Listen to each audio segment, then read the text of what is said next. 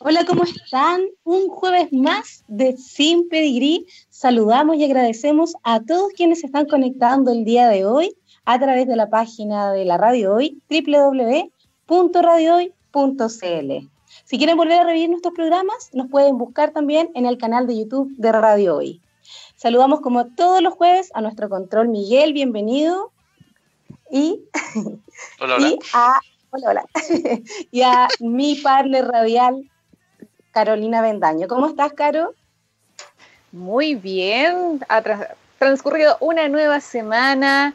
Eh, ha, hemos tenido frío esta semana, hemos tenido, tenido, días más parciales, como que de una u otra forma parece que se nos viene encima septiembre, que también es muy cambiante. Esperemos que llegue pronto la primavera y que ojalá nos pille sanos y nos pille también, obviamente, con algún permisito por último para disfrutar cuando cambie el clima de una forma segura. Saludos también a Miguel, sí. Cuénteme, que hoy día tenemos un programa en ¿Se acordaron de mí? Pero por supuesto. Siempre lo hacemos, querido Miguel. claro, como todos los jueves, tenemos nuestra eh, opinión del ciudadano común. ¿Tú querías decirnos algo respecto a eso? Sí, por supuesto. Todas las semanas de partida tenemos Cuéntenos, opiniones de todas las semanas así. Temas, pero claramente hay algunos que hay que resaltar sí o sí ocupando este espacio para poder promover el diálogo con respecto a temas que nos afectan a todos. Desde la opinión del ciudadano común y silvestre, vamos a pensar en que hace unos días atrás eh, se celebró comercialmente el Día del Niño. ¿Cuál es la opinión del uh -huh. día de hoy? Claro, hay una contradicción. Hemos sido testigos también durante las últimas semanas de los terribles hechos en donde existe una vulneración de los derechos y de la dignidad también de los niños, las niñas y les niñes, en el que aún hasta el día de hoy como gobierno tampoco hemos resuelto. Eh, se pasa a llevar los derechos. Culturalmente tampoco hemos considerado a, a, las niñas como personas con derecho. Eh, tenemos la mala costumbre de una u otra forma tratarlos como objetos de pertenencia. No les escuchamos sus voces. Eh, caemos en negligencias como sistema y después nos terminamos quejando y tratando de delincuentes o lamentando situaciones terribles justamente cuando hay un sistema que no se hace cargo y nos incluimos todos dentro de esto. Por ende, la celebración del Día del Niño no debería ser solamente un día, sino que deberían ser todos los días, absolutamente todos, y en los cuales tengamos presentes los derechos, la dignidad, el cuidado, el respeto y también poder escuchar la opinión de las niñas. Eso sería. No nos vayamos solamente por el regalo y por el lado comercial, tomémosles el sentido realmente de lo que estamos haciendo y lo que no estamos haciendo, que es mucho más de lo que estamos haciendo definitivamente. El Día del Niño insisto, debería ser el Día del Niño todos los días, incluyendo con respecto a todas las políticas públicas que tienen que ver también con concientizar con el, el, desarrollo de la identidad, del cuidado, del derecho a la educación, a la salud y obviamente todos los derechos que se contemplan y conocidos de manera mundial. Es una lucha que de partida ha tenido poca fuerza y que desde hace muy poco se ha implementado dentro de las políticas públicas y aún así existe tsunami que es un tema que habíamos más o menos conversado también la semana pasada a raíz de los hechos de, de Ámbar, por ejemplo. Y no solamente eso, han resurgido muchos más y hemos estado en nuestra historia llenos de, obviamente, de situaciones negligentes con respecto a estas personas. No los minimicemos, no los tratemos de menores. Decirles menores es minimizar justamente la importancia de estas personas, de todas las personas. Así que eso sería por esta vez, eh, generar obviamente conversa, Con, colocarlo sobre la mesa y por favor conciencia y reflexión al respecto. Súper caro, totalmente de acuerdo. La infancia es algo tremendamente importante. Súper de acuerdo contigo. Eh, dicho esto, damos paso a nuestros invitados, Caro. Sí, por supuesto. Tenemos un programa cargado de creatividad y también, obviamente, de eh, de generar también eh, conciencia con respecto a, a, los recursos y a los medios y cómo obviamente nos afectamos como sistema. Le damos la bienvenida hoy a invitados que de partida tuvimos también en un programa anterior que nos hablaron sobre una campaña para proteger eh, espacios de obviamente que estaban siendo mal utilizados, que estaban atentando con respecto a la ecología. Le damos obviamente la bienvenida a Ingrid Koch y también a Rodrigo Ferrada. ¿Cómo están? Hola, Hola ¿qué tal? Bienvenidos, Ingrid, Rodrigo. Gracias. El día de hoy, en el cual obviamente nos convocamos en este programa, es justamente para explicar un proyecto personal que habíamos más o menos mencionado la vez anterior, que es un proyecto que ustedes han ido desarrollando que se llama eh, Passive House. La verdad es que primero para empezar nos gustaría saber qué significa ese concepto. Tú yo. ok. A ver, Passive House es un estándar de construcción que se preocupa de la alta eficiencia energética de las viviendas y nace en Alemania hace unos 30 años atrás y hoy está considerado como el estado del arte en términos de eh, concepto de eficiencia energética para viviendas. Eso es Passive House. Entonces, la forma de construir viviendas con un mínimo de consumo energético en su operación, ya sea para calefacción, refrigeración e iluminación. Eso es como en líneas generales lo que es una casa passive o en traducción sería las casas pasivas. Estos passive house son una norma, ¿cierto? Eh, ¿Hay alguna forma en que, por ejemplo, esté certificado en nuestro país o que se implemente quizás un registro de este tipo de, de construcciones? Sí, tú puedes construir tu casa usando el estándar Passive House, que en el fondo es un paquete, un software. Por lo tanto, tú ingresas el plano de tu casa y modelas energéticamente tu casa y por lo tanto tienes una predicción de cuál va a ser el comportamiento térmico de la vivienda en condiciones de verano y en condiciones de invierno en la localidad donde vas a instalar la casa. O sea, para eso necesitas ingresar una base de datos climática, entonces si vas a construir en Puerto Montt, pones una base de datos climática de Puerto Montt, si estamos en Santiago, ponemos la de Santiago. Luego de eso, si tú cumples con los estándares que ellos fijan como metas energéticas, que son muy exigentes, tú puedes acceder a tener una certificación de ellos y tener una etiquetita que pegas en la casa y dice, esta casa es Passive House. En nuestro caso particular, nosotros hicimos todo el procedimiento, sin embargo, eh, para cumplir el 100% de las exigencias, nosotros quedamos así de cortito. Eh, y aún así, el procedimiento de certificación, es decir, que ellos verifican que efectivamente se cumplieron estos estándares, tiene un costo que la verdad es elevado. O sea, no es llegar y decir, ah, saquemos la etiqueta. Sin embargo, eh, eh, como la casa nos quedó bastante bien, eh, el proyecto, y quedamos muy cerca de, casi el 99% de los requisitos de cumplimiento, eh, también está la otra opción que hoy en Chile te permite calificar energéticamente tu vivienda. Es decir, sacarle una etiqueta muy parecida a la etiqueta que está en los refrigeradores. Entonces, las casas se pueden clasificar en A A, B, C, D, E, F, G. Y claramente nuestra casa en estos momentos está cumpliendo con la, certificación chilena y nos permite tener una casa con etiqueta A, que son muy pocas las casas que han logrado esa certificación. Entonces, para nosotros, estando en Chile, eh, Passive House fue el modelo a utilizar. Eh, hubiese encantado poder certificarnos Passive House. Sin embargo, tiene un costo que no estamos dispuestos a pagar, no lo podemos pagar hoy pero por otro lado sí podemos acceder a la calificación energética de vivienda, que es algo completamente válido en Chile, y la mejor noticia es que a partir de, ya es oficial, pero en el fondo todas las casas que se construyan a partir del próximo año en Chile obligatoriamente deben tener etiqueta energética. Y eso para nosotros es una muy buena noticia. Claramente. Ahora, me gustaría mucho saber eh, la experiencia de ustedes, de dónde obviamente se origina, porque ustedes son una pareja que de repente se propuso por, los gustos de ustedes, tenían alguna motivación en especial. ¿Cómo comenzó todo este proyecto para llevarlo a cabo? Mira, em, ahí lo, lo interesante es Rodrigo un día, hace varios años atrás, me dijo, yo quiero hacer un curso Passive House porque con eso podríamos construir la casa quizás en, en, en, el futuro. Nuestro sueño siempre fue tener nuestra parcela, volver a la naturaleza.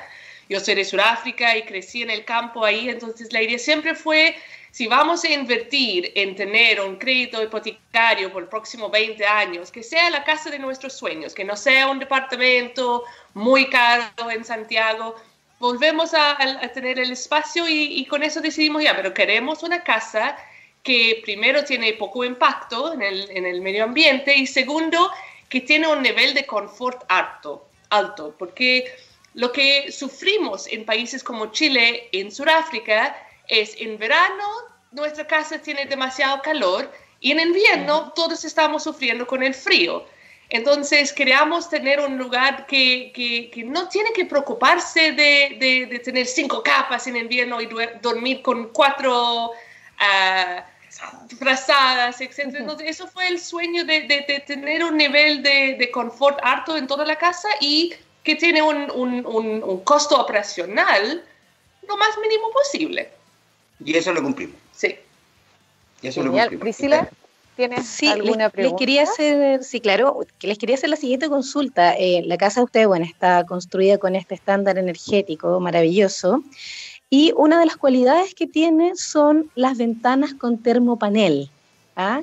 Quería preguntarles un poco sobre, sobre esto, sobre las ventanas termopanel que aíslan el, el, el frío el impacto que esto ha tenido y cuál es la diferencia, por ejemplo, eh, a, la larga, digamos, en temperatura, porque sé que Ingrid también siempre está monitoreando su casa con termómetro para ver eso. ¿Cuál es la diferencia en tener una ventana termopanel respecto, por ejemplo, a tus otros vecinos que no tienen estas ventanas o a la gente que tú puedas conocer en Santiago? Eh, por ejemplo, manejamos de repente temperatura aquí 11 grados y tu casa está a otra temperatura. ¿Cuál es esta ventaja de esta ventana? La ventana de termopanel claramente vino a revolucionar un poco la industria de la construcción. Sin embargo, eh, yo siempre digo, mire, usted quiere poner ventana de termopanel, hágalo. Pero antes de poner ventana de termopanel, evalúe su casa. Es decir, es como una moda. O sea, todo el mundo dice, sí, hay que poner ventanas de termopanel. Y, y sin dar nombres, uno puede decir, vecinos en nuestro condominio acaban de terminar de construir su casa y su casa tiene el estándar mínimo energético, pero le puso ventanas de termopanel. Entonces, uno dice, perdón, el sobreprecio que pagó por estas ventanas de sobrepanel, o sea, de termopanel, ¿cuál es el impacto con respecto a la casa? ¿Cómo se va a comportar la casa? Sin duda que se va a comportar mejor. Sin embargo, la verdad es que la, el resto de la casa no está acorde con las ventanas y por lo tanto el impacto de esas ventanas en esa casa no va a ayudar mucho. Y probablemente el negocio era tomar ese presupuesto de ventanas y meterlo en mejor aislación en la casa. Y, y esa, ecuación es la que normalmente no se está haciendo. Entonces, sí, una ventana de termopanel eh, tiene un impacto brutal en, la eficiencia energética, pero también hay que tener cuidado porque no es solamente la ventana de termopanel, eh, tú puedes distinguir hasta cuatro categorías de ventanas de termopanel. Y cada una tiene mejores prestaciones que otra, y claramente hay precios distintos, y por lo tanto uno tiene que ser capaz de evaluar antes de tomar la decisión y decir, ok, esta ventana, que calidad 1, tiene este impacto. Esta tiene otro impacto, otro impacto, otro impacto y distintos precios. Y lo mejor de modelar, de hacer toda la preparación previa, es que tú vas a tener una predicción muy cercana a la realidad del comportamiento de la casa y de cuánto vas a gastar en calefacción. Y por lo tanto, con esa información tú tomas una decisión. Es decir, ok, ¿vale la pena gastar un millón de pesos más, dos millones de pesos más, tres millones de pesos más? Es, eso es la, parte vital de todo esto. Es ver el 360, porque uno tiene que entender que es la hermeticidad, es la aislación, es la calidad de, las construcciones, las ventanas, tú tienes que tener el, el, el, análisis completo para realmente saber cómo mi casa va a funcionar eh, cuando, cuando vivimos. No podemos solo pensar en uno u otro de las características. A raíz de eso tengo una consulta. Bueno, Chile es un país largo y angosto que goza de diferentes tipos de climas, diferentes tipos de, de, de, de eh, no sé, de ambientes ecológicos, con diferentes tipos de recursos. Eh, me gustaría saber como la opinión de ustedes con respecto a, porque uno de, de, los como beneficios que trae justamente Passive House también es reducir el, con respecto a los recursos, al uso de recursos. Eh, dentro de una vivienda que obviamente, aparte de ser sustentable, eh, disminuye la huella de carbono, eh, también eh, los recursos incluso se minimiza el costo en calefacción, por ejemplo. ¿Cuál es la opinión de ustedes, por ejemplo, con la situación en los lugares que están más contaminados durante esta época, que es en el sur, por ejemplo, por el uso de la leña? Ah, o el alto costo de la calefacción también. Mira, ahí claramente eh, es la pregunta del millón, porque en el fondo nosotros hoy tenemos la evidencia de que el sobreprecio que pagamos fue un 13% de lo que era la casa normal. O sea, nosotros le agregamos un 13% más al presupuesto y, podemos decirlo, fueron 8 millones extra, pero eso se traduce hoy que en julio gastamos 10 mil pesos en energía eléctrica para calefacción. Y nuestra casa siempre estuvo por sobre los 20 grados. Hoy hay sol, eh, hay 16 grados afuera, nuestra casa, el living está a 25 y la habitación debe estar a 24 y no hay calefacción. Y sabemos que, ya sabemos, que hoy día no vamos a prender la calefacción, no se va a prender. Eh, de hecho, llevamos todo agosto y no hemos prendido la calefacción. Los últimos cinco días que hubo temperaturas bajo cero, nosotros amanecíamos con 20 grados en el living. Por lo tanto, y sin prender calefacción. Dicho eso, sabemos, esa es la evidencia. Ok, cuando uno va y ve la situación de las ciudades más contaminadas del mundo, que tenemos en el sur de Chile, eh, y la discusión es, ah, es que la leña húmeda, por lo tanto la gente está quemando leña húmeda y ese es el problema, hay que cambiar a leña seca. No, no, no, no es leña seca, hagámoslo con pellet. No, mire, vamos a bajarle un 20% de la cuenta de energía eléctrica para que se cambie a energía eléctrica. Y la verdad que esa discusión es muy válida. Si pusiéramos a discutir eh, qué calmante del dolor es mejor, la aspirina, el dominal, el quitadol o cualquiera de los anteriores, o, o una sopita de ajo. Pero no estás abordando el tema estructural de fondo. Es decir, las viviendas en Chile tienen un nivel de construcción y aislación térmica tan baja que la gente gasta cantidades enormes de energía por tratar de llegar a la temperatura de confort y no lo logra. No lo logra. Por lo tanto, si, si, si, quieres seguir discutiendo sobre leña y cambiar la, la matriz energética, no resuelves el problema de fondo. Lamentablemente, y por eso yo celebraba lo de la etiqueta energética, porque en el fondo ahora es transparente, eh, lamentablemente para las viviendas nuevas. Sin embargo, por ejemplo, siempre ha sido obligatorio para las viviendas sociales, desde el año 2012. Y las viviendas sociales se les exige el mínimo, que es cumplir con la norma, y eso te da una letra E. Pero tú puedes comprar una casa en las familias de clase media que, aspiran a viviendas mejores, claramente no viviendas sociales, no tienen idea cuál es el comportamiento de su casa. Y les puedo asegurar que son E. Eh, y, esto va a ser un cambio en el paradigma del mercado inmobiliario y, lamentablemente se demoró mucho la etiqueta energética por eso, porque hay una presión en contra, pero ese es el primer paso. Por lo tanto, saber cómo se va a comportar tu casa es la evidencia que te da la etiqueta. Es decir, ah, esta casa va a ahorrar tanto.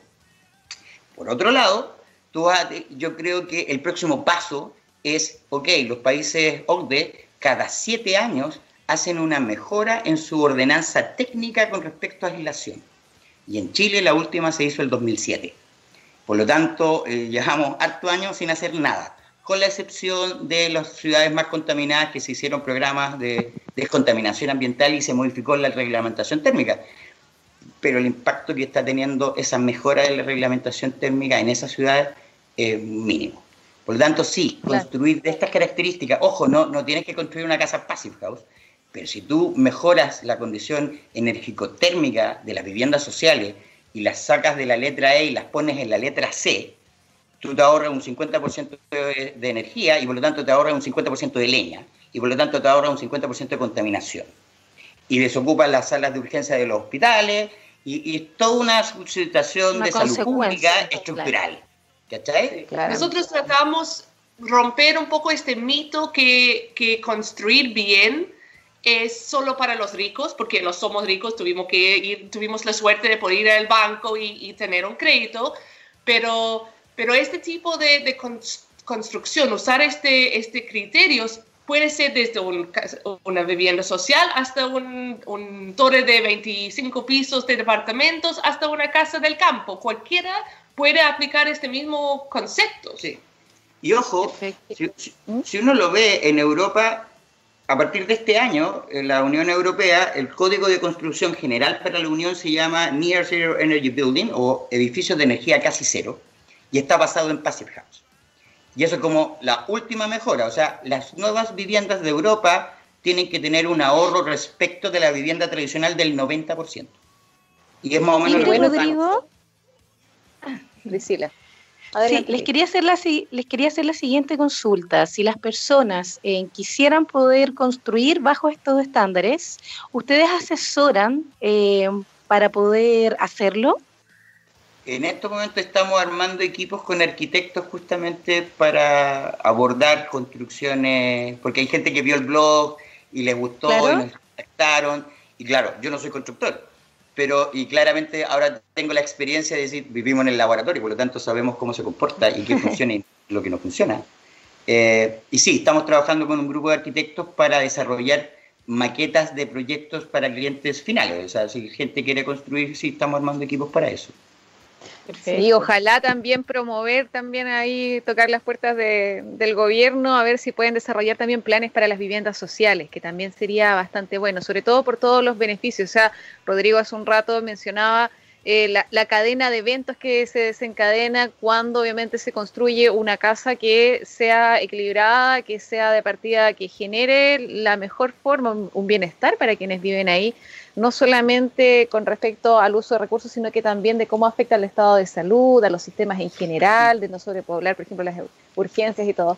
Como para ir cerrando esta entrevista y agradeciéndole montones, nos gustaría saber eh, la dirección del blog o qué formas, por ejemplo, las personas que están interesadas pueden contactarlos, a ver si nos pueden dar la dirección. Perfecto, sí.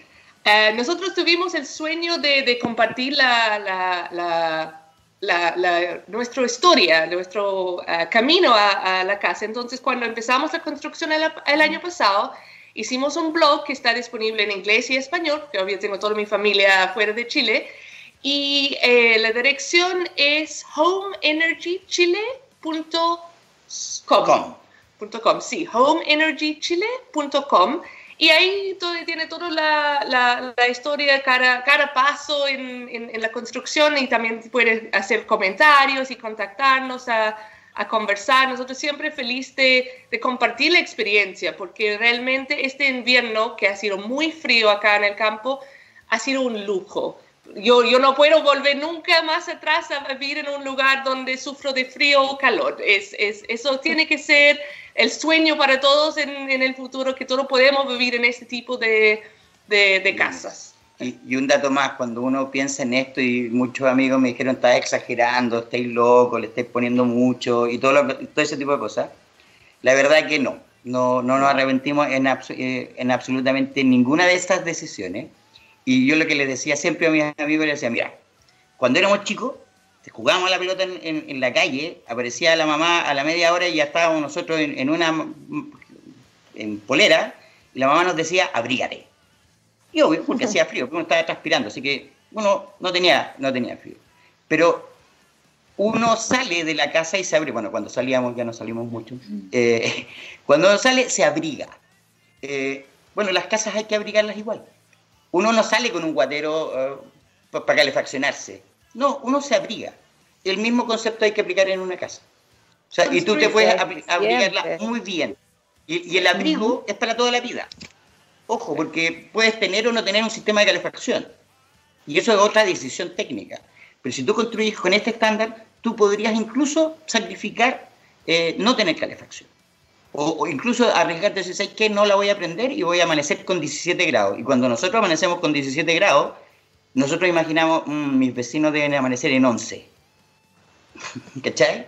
Y eso es solamente Claro. abrígate. Diferencia tremenda, sí. Sí. Así que Priscila, Nada, ah, bueno, agradecerles, invitar a la gente eh, a que revisen el blog que ustedes tienen. Es muy interesante cómo van contando paso a paso su historia de inicio hasta el día de hoy, del comportamiento de la casa, cómo ha sido este proyecto. Eh, poder agradecerles de verdad que se haya- hayan podido estar hoy día con nosotros, porque es un proyecto muy interesante y las consecuencias que trae eh, al futuro, la verdad que son tremendas. Así que nada más que agradecerles. Gracias por la oportunidad, realmente. Gracias a usted. Sí, gracias por la oportunidad de contar la historia. Sí. Si quieren nos pueden invitar de nuevo, vamos a hablar horas. nos encantaría. es un tremendo aporte, sobre todo con muchas ganas de, generar cosas buenas y eso se agradece por montones. Eh, nos vamos entonces de este bloque. Priscila, vas a presentar el tema. Agradecida a, entonces Rodrigo. Sí, nos vamos, no se separen, nos vamos a una pausa y nos los dejo con una banda que viene al segundo bloque. No se lo pierdan, esto es Tronador, el último rey.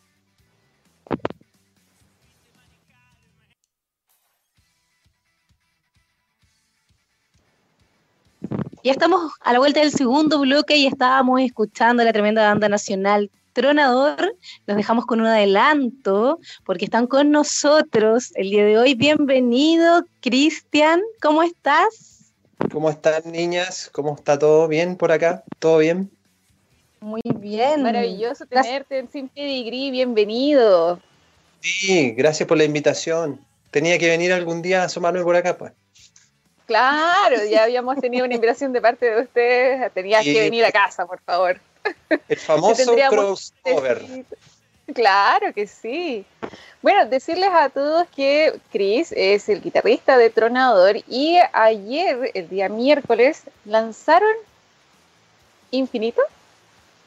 Sí, fue como una especie de lanzamiento preparativo, advertencia, como se quiera, pero fue como una, una conversación ahí con la PRI que estuvo encargada de la, es como la anfitriona de, dar el puntapié inicial a todo lo que va a ser la nueva etapa de Tronador, pues, en cuanto a la música, imagen, integrantes y todo lo que conlleva este, este nuevo, este cambio en realidad de, la banda.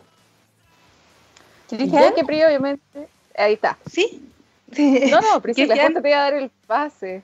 El pase. Cristian, eh, bueno, te quería preguntar porque ustedes comienzan Tronador eh, con una con, con, otras personas primero, un proyecto inicial.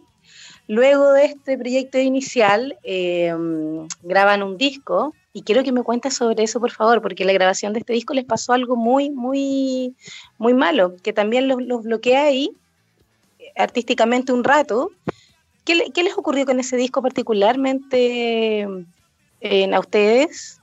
A ver, de manera, de manera gráfica y contextual, para más o menos hacer una línea de tiempo, nosotros veníamos con una formación estable, ya habíamos grabado unos temas eh, y, y, un live en, estudio, y, ahí se nos fue la mitad de la banda. Entonces llegó el año 2019 y yo me quedé con el vocalista, con Fidel Roa, le mando un saludo. Y dijimos, ¿qué hacemos? ¿Qué hacemos? Y, armamos un disco efectivamente conceptual, eh, que es prácticamente una obra de, una, de acontecimientos que ocurrieron por el año 1914 con expediciones polares. Entonces nos fuimos al estudio de un amigo, amigo entre comillas, Nave Madre Estudios, voy a dar nombre, no me interesa. Y, y empezamos a grabar el, o sea, empezamos el proceso entre marzo, abril, del año pasado a grabar este material y empezamos a tener problemas con la entrega, los plazos de este, de este último.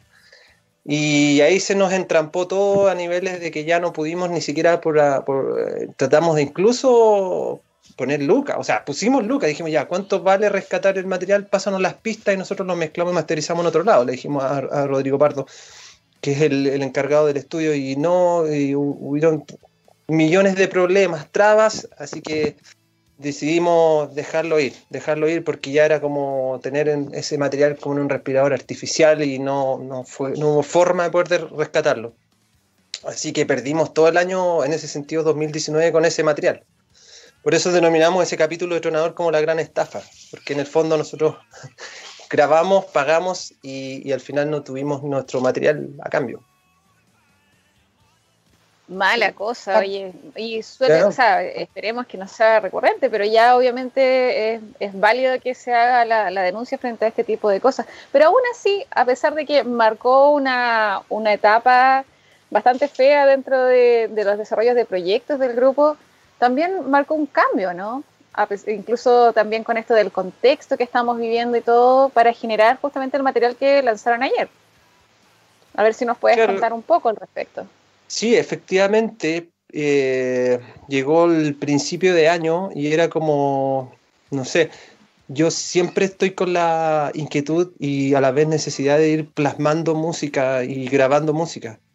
Y claro, siempre había estado en, mi, cabeza en algún lado eh, hacer música quizás un poquito más eh, alternativa, con algunos tintes de, pop, porque yo escucho también mucha música, o sea, si bien escucho rock, también eh, mi fuerte influencia musical y lo que escucho y consumo diariamente también es mucho pop rock y ese tipo de cosas. Entonces, coincidió que con Alexis Gaete, también te mando un saludo, que trabajamos en, asuntos de, programas de radio y eso, eh, él también viene de una vertiente del hip hop, haciendo bases, entonces por ahí como que yo la música que empecé a componer, dije, ¿y si probamos con hacer bases y nos ahorramos el hecho de empezar a reclutar gente? Porque no podíamos reclutar gente como banda, no podíamos reclutar a un baterista, porque no podemos ensayar, porque por esto de las cuarentenas, tampoco con un bajista.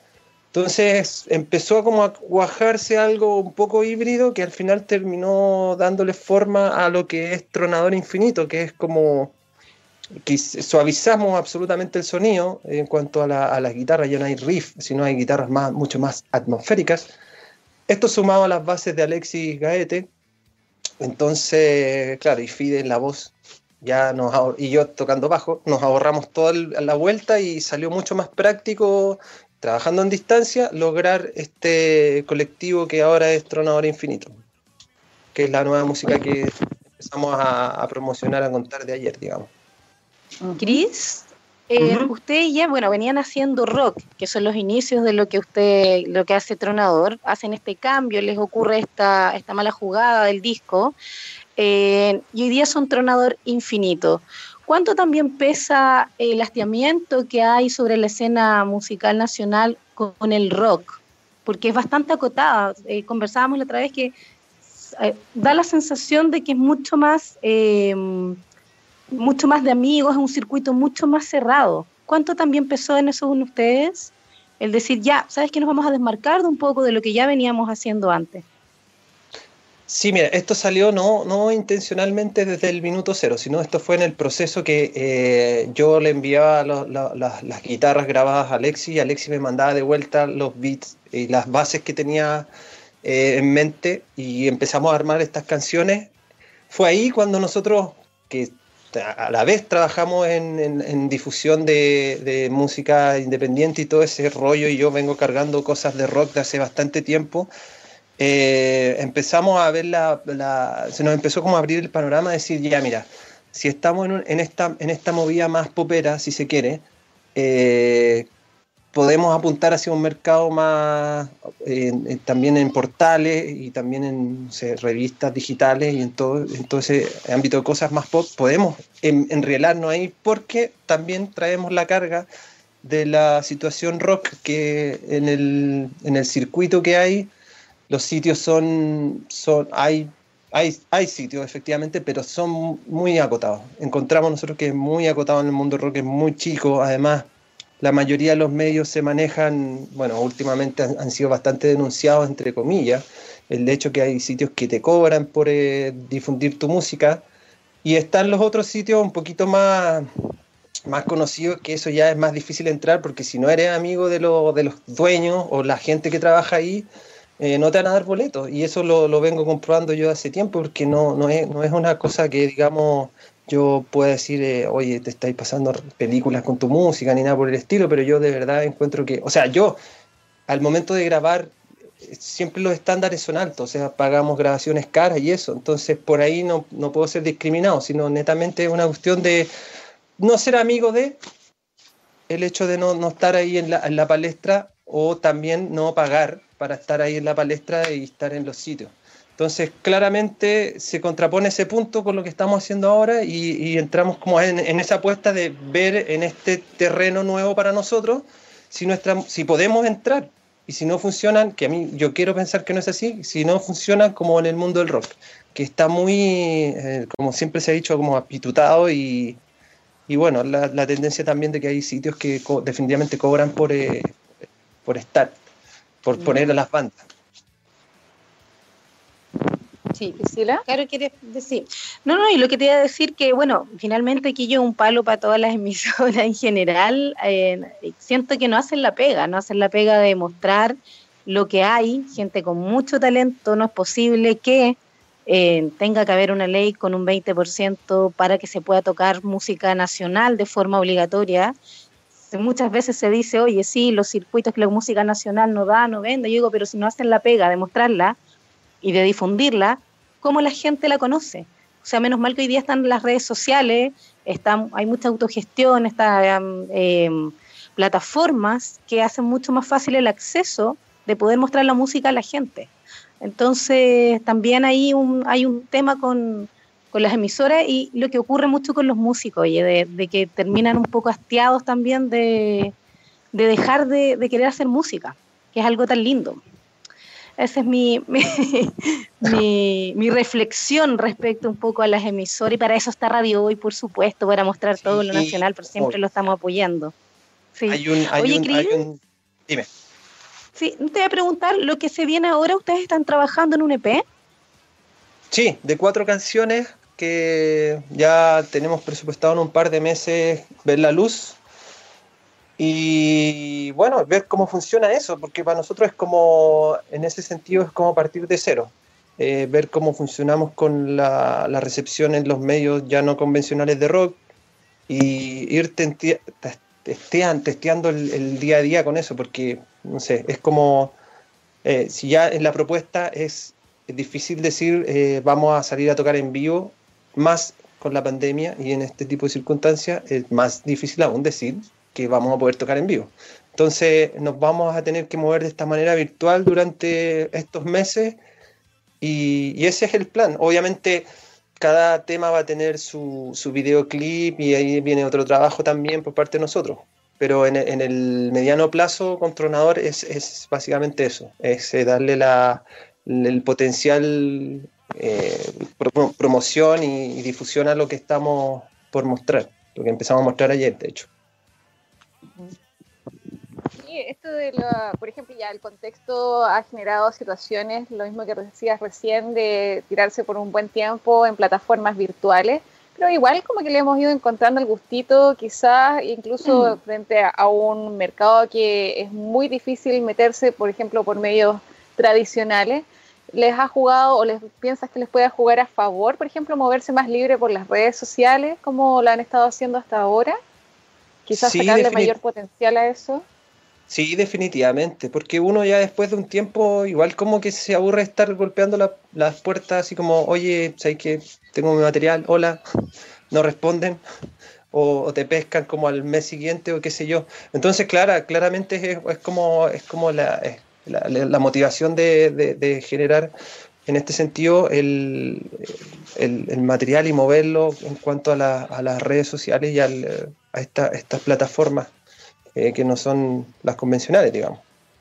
Claro, además que se han creado también muchos eventos, por ejemplo, virtuales, como festivales, de cierta forma, eh, con mejores llegadas, claramente, porque como estamos confinados, obviamente es el medio que más atendemos, entonces puede también significar una mayor llegada, un mayor alcance o expandirse más rápido quizás a, a personas que no quizás por medios convencionales no habrían tenido la oportunidad de conocerlos también. Sí, por supuesto que sí. Sí, por supuesto. Y si sale la oportunidad también de hacer eso, obviamente eh, eh, lo vamos a más que considerar, porque, eh, como dices tú, hay más gente conectada producto de esto y yo entiendo que hay más gente ávida de escuchar, o sea, con más ganas de ver diferentes cosas, qué está pasando aquí, qué están tocando allá, etcétera. Mm. Sí, una pregunta también diferente. La verdad es que más que nada de opinión personal, Cris con este cambio con respecto, bueno, realmente de generar un, estilo diferente al que estaban trabajando antes como tronador, ¿te gusta lo que ha resultado con Infinito? ¿Van a seguir intentando quizás por esa línea o generar quizás más cambios aún dentro de la música que produce Tronador? Quizás experimentar. Eh, Em, mira, yo siempre había tenido la curiosidad de hacer algo así. O sea, no algo así como lo que, en lo que terminó ahora, pero siempre me había picado el bichito porque yo, como les decía anteriormente, escucho también otro tipo de cosas. Y cuando se dio la oportunidad y, al escuchar los temas, claramente es como se te abre el apetito, por supuesto que sí. No lo sé si seguir en la misma línea, porque esto es como una apuesta en el sentido de que vamos a esperar el, o sea, no vamos a esperar un feedback de todo el mundo que nos diga, oye, está bien, está mal, no, pero sí de ver la reacción de la gente o los amigos en este caso que eh, escuchaban el antiguo tronador y lo que escuchan ahora. Entonces eso, eso genera como una, una sensación así como que entretenido lo que viene, que es súper entretenido. Pero Oye, respecto... Disculpa, triste interrumpí. Termina la, la, idea. No, no, sí es como, pero así como para proyectarlo en el tiempo, eh, porque igual, bueno, ahora les voy a contar una exclusiva a ustedes, por ser exclusiva, porque me caen bien. Pero eh, existe la posibilidad de real de rescatar la obra eh, que no estafaron. O sea, no rescatarla, sino volver a grabarla con otros músicos, por supuesto. Que, que sería como el siguiente paso, ¿cachai? Por lo tanto, eso de seguir controlando infinito, es que todo, es, todo relativo. Es todo relativo, pero en, un comienzo, como para terminar la idea, es como vamos a ver esto y a, a mediano y corto plazo hacer lo que tenemos que hacer y de ahí vamos a, a ver qué, sucede, qué sucedió con esto, como para seguir o tirarlo para otro lado, no lo sé. Que resulte de la que decir, Sí, lo que te iba a decir que es que maravilloso sería que pudieran rescatar eso que ya que estaba ahí. Eh, nada, felicitarlos por el desafío que se han tomado uno trabajar en pandemia y hacer música sí es complicado. Desmarcarse de algo que venían haciendo hace mucho tiempo y por lo cual eran conocidos, que es rock, también es complejo, es tomar la decisión en hacer algo bastante distinto y eh, me, me, gusta, me gusta eso que se atrevan a hacer cosas, por ejemplo, incluir a Alexis, que cada uno lo que trae lo vaya aportando, Alexis con su hip hop, con sus bases, tú también, porque hay otra, otro lado tuyo también que te gustaba aparte del rock, que lo puedes desarrollar hoy día, y Fidel también. Así que nada, felicitarlos porque encuentro súper bueno que la gente se atreva a hacer este tipo de cambios y por trabajar también en estas condiciones que no es muy fácil a trabajar haciendo música con pandemia. Y ahí Priscila coloca énfasis en que no es fácil. Sí, no, que No, no, no, no. Estas cosas que a uno se le ocurre, estudiar locución, ser músico, no son fáciles. Así que nada, estamos en las veredas del frente, Cris. El Cris es músico y yo muestro lo que ustedes hacen infeliz, algo que me encanta. Agradecerte en el poder, el poder haber venido hoy día al programa. Haber, no lo conectado. todavía. no, no, no, no. Porque a mí me gustaría no a pedir. que participara en lo que viene, que es obviamente eh, nuestra parte más rica y exquisita del programa de partida. Así es, no le iba a despedir, le iba a decir que se quedara justamente porque está sonando nuestra copa, nuestra Caroleya, Cristian. Te presentamos a, a, nuestra Caroleya, bienvenida, ¿cómo estás? Muy bien, aquí para, allá que hemos estado hablando tanto de sustentabilidad y también de alguna estafa, les voy a dar un dato para que pongan ojo. Cuando hablan mucho de vino sustentable, vino orgánico, vino natural, uno desde afuera no sabe eh, de qué se trata, ¿no es cierto? Y la mejor forma de saber de qué se trata es entender que sustentabilidad, así como hablaban nuestros amigos de la casa, eh, que tenía toda una logística y un sistema de poder utilizar el calor, la energía y todo, aquí pasa lo mismo en las viñas. Una viña sustentable es la que se preocupa de que todo su sistema para poder producir el vino eh, no tenga eh, impactos medioambientales y que se puedan reutilizar las energías lo mayor posible. En cambio, orgánico es un sistema distinto de vinificación, donde no se utilizan elementos eh, químicos para su mantención y algunos son necesarios, lo que hace que muchos vinos orgánicos no sirvan para la guarda. Por ejemplo, el uso de sulfitos. Los sulfitos, que siempre toda etiqueta, contra etiqueta, dice atrás, tiene sulfitos, indica un vino que te ayuda a preservar de mejor manera en el tiempo un vino. Y eh, eso hace que además, junto con cuánta cantidad de madera, paso por madera, como lo vimos la otra vez, cuánta barrica tiene, cuánto no, ayuda a que el vino pueda durar en botella hasta 10 años, 15 años sin problema. En cambio, sustentable puede usar este tipo de productos em, y levaduras que no son orgánicas, hay otras que usan levaduras naturales em, para la producción de vino y ahí se diferencia. Entonces, en uno hablamos de vinos que tienen una producción sustentable, que son sustentables, y los otros que son orgánicos, orgánicos que tienen, o naturales, que tienen un proceso natural. está el otro concepto, que es biodinámico, que además de ser orgánico y muchas veces no sustentable, que ahí hay que tener ojo, porque muchas veces pueden ser orgánicos, o sea, producidos naturalmente, pero no sustentables y, utilizan de más los recursos naturales, eh, existe el otro sistema que es eh, biodinámico y es que además se rigen por toda la cultura, eh, un poco del, del, paso de las estrellas, de toda esta cultura ancestral que teníamos sobre producción y cuándo podar, según el movimiento astral, el movimiento de la luna, de las mareas, y ahí hay otro componente. Hoy en Chile tenemos de los tres tipos.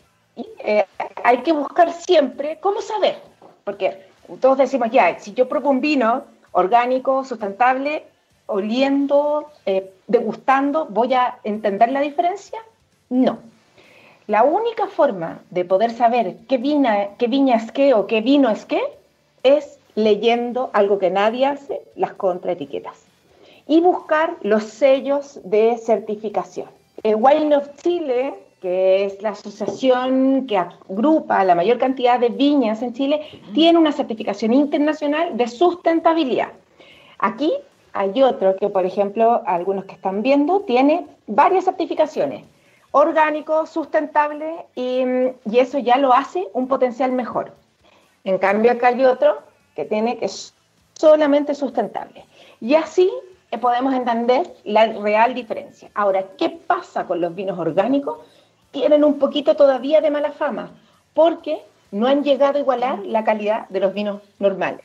Ahora, en Chile, ojo, es súper fácil ser sustentable, porque Chile, como alguna vez lo hablamos en alguno de los, de los capítulos, tiene barreras naturales maravillosas, el desierto, la cordillera, el mar y, el, la Antártica que, permiten que eh, la producción del vino no necesite ni de pesticidas químicos muy abrasivos o muy intensos. Al contrario, muchos utilizan incluso el control de plagas naturales para eso, eh, el control incluso de la maleza de manera natural y, de eh, fertilización, con paso, uso de, de ovejas, de gansos que se pasean de manera organizada por los distintos cuarteles. Entonces, eh, Chile ya tiene muy avanzado la parte sustentable y también orgánico en ese sentido porque utiliza muy pocos eh, químicos para la producción o elaboración de sus vinos. Así que el mejor dato que les puedo dar, sigo insistiendo, llamen a los call centers hoy de las ventas directas a las viñas y aprovechen porque comienza una venta bodega, al menos ya sabemos, todos los datos los tiene la Priscila. Contactan a la Priscila tiene, hay una venta de bodega con vinos directos así de viña al consumidor con eh, precios muy asequibles para que disfruten y se preparen para celebrar aunque estemos en nuestras casas, ¿no es cierto? Oye, tremendo dato, caro. Me encantó lo del bio, bio, bio, ¿cuánto se llamaba? Biodinámico. Biodinámico. Biodinámico, oh, me encantó. Lo encontré maravilloso. Sí, tenemos He probado grandes orgánico. Fíjate que yo no les encuentro tanta diferencia, ¿eh? Pero hay gente que lo, nota. sí, me gustaría saber si... Yo biodinámico cuando tomo. Quería saber si nuestro invitado Chris tiene alguna pregunta para nuestra Careleya que ha sido una seca. Eh, yo creo que no, oh, qué difícil hacer una pregunta porque tanta información. es que yo es que yo soy del, del ah, yo creo que del grupo eh, mayoritario de que no compra vino sin ver, o sea, compra vino así porque compra vino nomás. Yo me declaro así ultra ignorante en el tema, o sea, podría hacer 45 preguntas porque no leo ni la etiqueta de atrás, nada del estilo. Soy como súper eh, hippie, si se quiere, al, al momento de comprar un, un vino. Sí, por eso es importante también, obviamente, que integramos a. ¿Cómo lo recuerdo después? yo creo que. Para repetir el vino, Yo creo que por, por un asunto de sabor. Sí, yo creo por un asunto de sabor. Porque hay vinos que son como, no sé, para mí, por ejemplo, yo son creo, como. Creo que eso ya te hace un especialista. El gozar el vino ya es lo primero. Y con eso tienes ganada la, el 90% de lo que es el mundo del vino. Lo demás son tecnicismos varios y tips que uno se va aprendiendo porque quiere avanzar un poquito más. Pero lo demás, lo primero es que te guste. Claro, exactamente. Pucha, se nos acaba el tiempo, Priscila. Les agradecemos mucho a Cristian y a Carolella. Carolella, maravilloso tu dato, realmente súper eh, relacionado con los temas que habíamos estado hablando durante el día. Priscila, para despedir, algunas palabras. Sí, no, es algo que me encanta en la sección de la Carolilla porque también nos educa en este aspecto que hay muchas cosas que no sabemos, muchas cosas interesantes. Así que agradecerte esta intervención que nos hace siempre los días jueves, maravillosa. Agradecerte como siempre, Carolilla. Agradecerte, Cris, que te hayas, hayas podido estar hoy día con nosotros mostrándonos em, lo nuevo de Tronador. Eh, a toda la gente que está conectada también agradecer eh, que se hayan podido conectar hoy día a través de la página de la radio hoy. Carola, también, palabras al cierre. Sí, agradecer a todos, obviamente, quienes escucharon el programa, también a nuestros invitados. Recordar la campaña de recolección de fondos de Repensarnos, que fueron los invitados de la semana pasada, y también de adquirir Lagrimal, que fue el lanzamiento el día de ayer de Héctor Margaritas, de Margaritas, nuestro querido poeta. Performance, lo tuvimos, lo tuvimos acá también. Oye, pero nos vamos a ir. Sí, nos vamos a ir con algo de Tronador también, pues, y algo de lo nuevo de Tronador. Ah, los esperamos a todos el próximo jueves a las 6 de la tarde, como siempre, y nos vamos a ir esto que es lo nuevo de Tronador Infinito, algo instrumental, así que los esperamos el próximo jueves. Un pedacito de lo que es Tronador nuevo. Así es. Un abrazo, nos vemos el próximo jueves. Chao, gracias, chiquillas. Chao, chao. Chao, chicos.